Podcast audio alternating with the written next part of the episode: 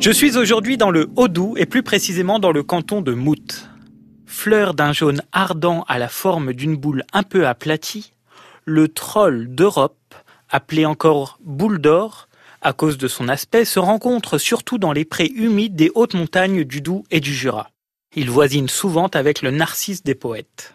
Précisons que la boule d'or du troll, surnommée à bouteille, se balance au bout d'une tige de 30 à 40 cm de haut et qu'elle domine souvent les autres fleurs.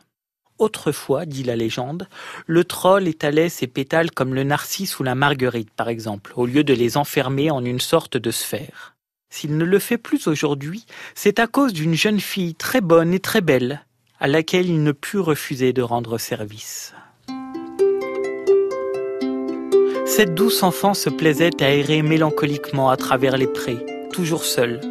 Et elle admirait les fleurs sans jamais les cueillir. Écouter chanter les oiseaux qui, de même que les papillons, ne craignaient pas de volter autour d'elle. Le teint pâle de la jeune fille n'était pas vraiment dû à une maladie, mais à un lourd secret qui la rongeait et qu'elle ne pouvait confier à personne, sous peine d'attirer le malheur sur ses pères et mères qu'elle adorait. Sans cesse, elle devait faire des efforts pour ne point livrer ce secret. Et la nuit, elle dormait mal de peur de le laisser tomber de ses lèvres au milieu d'un rêve. Un jour que, désespérée, elle se promenait tristement à l'orée du bois, elle s'allongea dans l'herbe et sanglota longtemps. Quand elle eut un peu retrouvé la paix, elle releva son visage mouillé de larmes et sentit quelque chose de doux effleurer sa joue. C'était une grande fleur aux pétales jaunes. Oh, belle fleur murmura la tendre enfant. C'est à toi qui semble vouloir me consoler que je vais confier mon trop lourd secret. Je sais que tu ne me trahiras point.